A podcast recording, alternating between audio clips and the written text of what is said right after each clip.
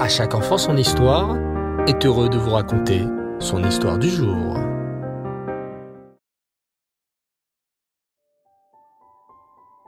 Bonsoir les enfants et Reftov. Encore une fois, très content de partager avec vous une nouvelle histoire. Vous allez bien? Vous avez passé une belle journée? Baou Hashem. Alors ce soir, c'est la suite de nos épisodes sur ce grand sadique, Rabbi Levi Yitzhak de Berditchev. Écoutez bien. Rabbi Levi Yitzhak était également d'une grande aide pour tous les juifs de la communauté de Berditchev qui n'hésitaient pas à lui poser leurs questions et lui demander conseil si besoin. Ainsi, un jour, Avram arriva chez Rabbi Levi Yitzhak pour lui raconter son histoire. Avram avait repéré sur le marché un vendeur de tissus qui n'arrivait pas à écouler sa marchandise. Tiens, tiens, se dit Avram, les vendeurs qui n'arrivent pas à vendre sont souvent ceux qui feront de très bons prix et des remises pour pouvoir écouler leur stock rapidement. Ce serait une bonne affaire pour moi si j'arrive à lui négocier le prix et après à revendre la marchandise. Cela me permettrait de payer le mariage de ma fille qui approche. Je vais aller le voir pour essayer de négocier avec lui. Mais le vendeur ne voulut pas vendre la marchandise à Abraham, qui n'était pas un commerçant connu et avec de l'expérience. Avram alla donc voir son ami Shmuel, un commerçant de renom. Bonjour Shmuel, lui dit-il. Je voulais te proposer une affaire. J'ai repéré un vendeur de tissus qui n'arrive pas à écouler son stock, et je suis sûr que nous pourrons le lui négocier à bas prix. Veux-tu que l'on s'associe? Tu le revends et nous partageons les bénéfices.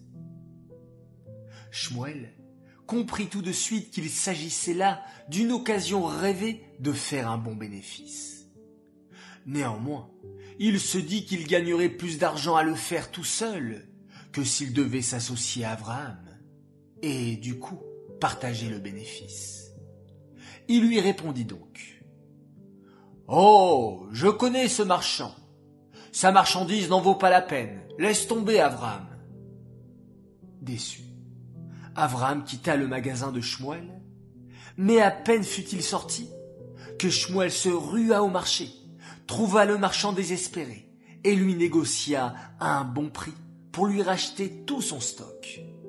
Il revendit bien sûr rapidement le tout et fit un bon bénéfice. Mais Avram apprit rapidement la nouvelle et se déplaça chez Shmuel. Hé, Shmuel, j'ai entendu que mon idée t'a plu, et cela a bien fonctionné.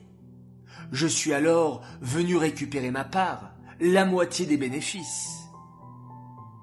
De quoi parles-tu, Abraham C'est mon affaire, et je ne te dois rien. Prends dix roubles et disparais de là. Avram, mécontent, décida d'aller au Beddin. Le Beddin est une assemblée de rabbinim qui peuvent trancher et décider, selon les lois de la Torah, qui a raison lorsque des personnes ne sont pas d'accord. Avram et Shmuel allèrent donc exposer leur cas au Beddin, qui donna raison à Avram, et demanda à Shmuel de donner la moitié des bénéfices de cette affaire à Avram. Malgré cela, Shmuel ne voulut pas se soumettre au jugement du Beddin, et Avram se retrouva démuni, sans savoir vers qui se tourner pour obtenir ce qui lui revenait. Il pensa alors au Rabbi Yitzhak, et alla le voir en lui raconta toute l'histoire. Rabbi Levi Yitzhak demanda à voir Shmuel et lui dit Shmuel, sais-tu que tu as l'obligation de te soumettre au verdict du Beddin? Je ne compte pas le faire, Rabbi. Non et non, répondit Shmuel. Ok, j'ai compris, répondit Rabbi Levi Je voudrais à présent partager avec toi des affaires que je traite. Car, vois-tu, moi aussi je fais du commerce. Ah bon? Rabbi Levi Yitzhak fait du commerce? demanda-t-il étonné. Eh bien oui. Figure-toi que j'ai fait des échanges entre le peuple juif et Hachem. Un jour, j'ai vu des charrettes remplies d'avérotes, faites par le peuple juif. De l'autre côté, j'ai vu dans le ciel des charrettes remplies de teshuva, de pardon. Je me suis dit, si le peuple juif veut se séparer de ses avérotes, je pourrais échanger les charrettes des avérotes contre celles de la teshuva. Ainsi, le peuple juif n'aura plus d'avérotes et obtiendra le pardon d'Hachem. Lorsque j'ai proposé cet échange à Hachem, celui-ci a tout de suite accepté. Mais le peuple juif, quant à lui, n'a pas voulu. Il voulait plus qu'un simple pardon. J'ai donc dû négocier avec le ciel pour obtenir plus. Et Hachem a été heureux de me donner en plus de cela une longue vie, la santé, la parnassa et des enfants pour le peuple juif. Pendant les fêtes de Tishri, j'ai imploré le ciel pour que cet échange puisse se faire, et grâce au philo du peuple juif, à la fin, l'échange a pu se faire. Le peuple juif s'est séparé de toutes ses avérotes et a obtenu les charrettes pleines de brachot et de pardon. Comme c'est moi qui ai proposé cet échange, Hachem m'a chargé de distribuer à ceux qui le méritent le contenu de ces charrettes. C'est pourquoi je te demande, Shmuel, de faire ce que le Beddin a décidé, car sinon, je serais obligé de me servir de l'autorité qu'Hachem m'a conférée pour t'y contraindre. Hmm, ok, ok, répondit Shmuel. Mais malgré tout ce que Rabbi Levi venait de lui raconter, Shmuel partit et refusa encore de partager les gains. Mais alors qu'il était encore sur la route du retour, Shmuel se sentit soudain très mal. Au fil des jours, il tomba très malade et sa maladie se dégradait très vite. Quand il n'avait presque plus de force, il appela vite les membres de sa famille et leur dit Allez voir Abraham et donnez-lui la part qu'il mérite. Et donnez-lui également cette lettre d'excuse de ma part. Maintenant je comprends tout.